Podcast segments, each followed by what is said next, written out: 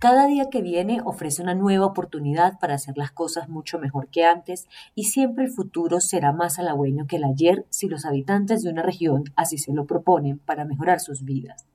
Casi 50 días de bloqueos empatados con el lentísimo plan de vacunación del gobierno nacional nos pusieron en una pésima situación que ojalá nunca se repita.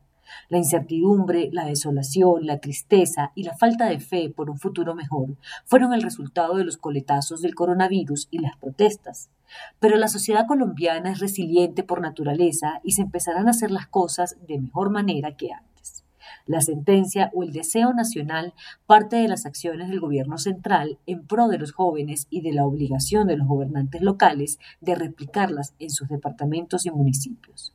Nadie puede desconocer que los colombianos entre 18 y 28 años, los considerados jóvenes por el DANI, hoy cuentan con mayores oportunidades que los otros colombianos cuando tuvieron esa edad.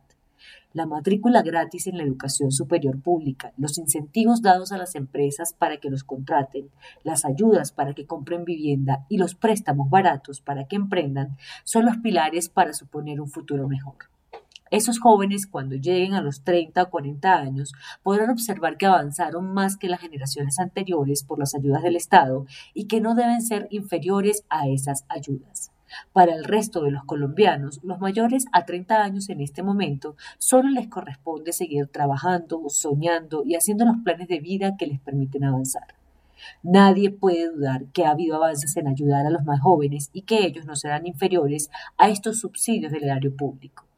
La otra cara del regreso a la normalidad, más allá a la de los jóvenes que obtuvieron ayudas estatales, es la del mundo laboral de quienes debieron encerrarse en sus casas y teletrabajar desde ellas en medio del cierre total del entretenimiento. Nunca nada volverá a ser lo mismo. Llegaron para quedarse los hogares dispuestos como oficinas y el tiempo para la familia.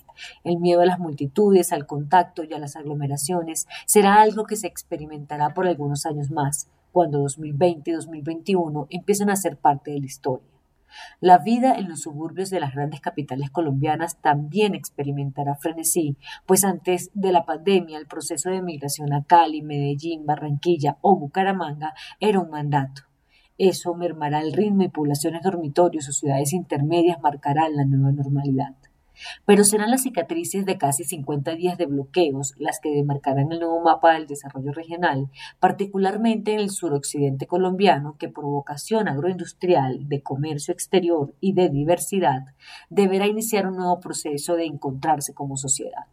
Las universidades, las empresas, las instituciones y todos los actores vivos de departamentos como Cauca y Valle tienen que construir una hoja de ruta de encuentro total mediante la cual puedan avanzar el futuro. Son muchas las cosas para hacer, hay que empezar ya a trabajar. Los empresarios deben ser los pilares fundamentales para la reconstrucción de una nueva normalidad, más allá del cliché tradicional de estos días.